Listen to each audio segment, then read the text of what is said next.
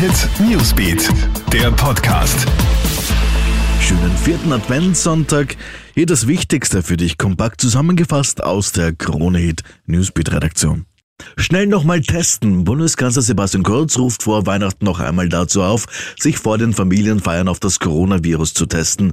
Und das, obwohl die Feiern am 24. und 25. Dezember ohnehin nur im kleinen Rahmen erlaubt sind. Mit den zeitnahen Tests könne man verhindern, Familienmitglieder anzustecken, so Bundeskanzler Sebastian Kurz. Das Interesse, sich vor Weihnachten testen zu lassen, ist jedenfalls größer als der erste freiwillige Massentest. In Tirol etwa, wo gestern der erste Tag der kostenlosen Antigentests war, zeigt man sich mit dem Zulauf zufrieden. 3600 haben das Angebot bisher wahrgenommen.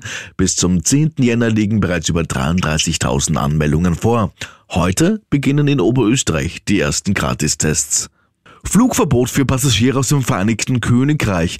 Nachdem eine neue Variante des Coronavirus in Großbritannien entdeckt worden ist, wollen die Niederlande deren Passagiere nicht mehr einreisen lassen.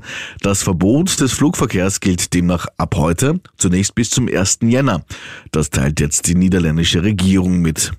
Und wir bleiben in Großbritannien. Vielleicht wird es dann doch eher ein No-Deal. In Sachen Brexit scheint es momentan die wahrscheinlichste Variante.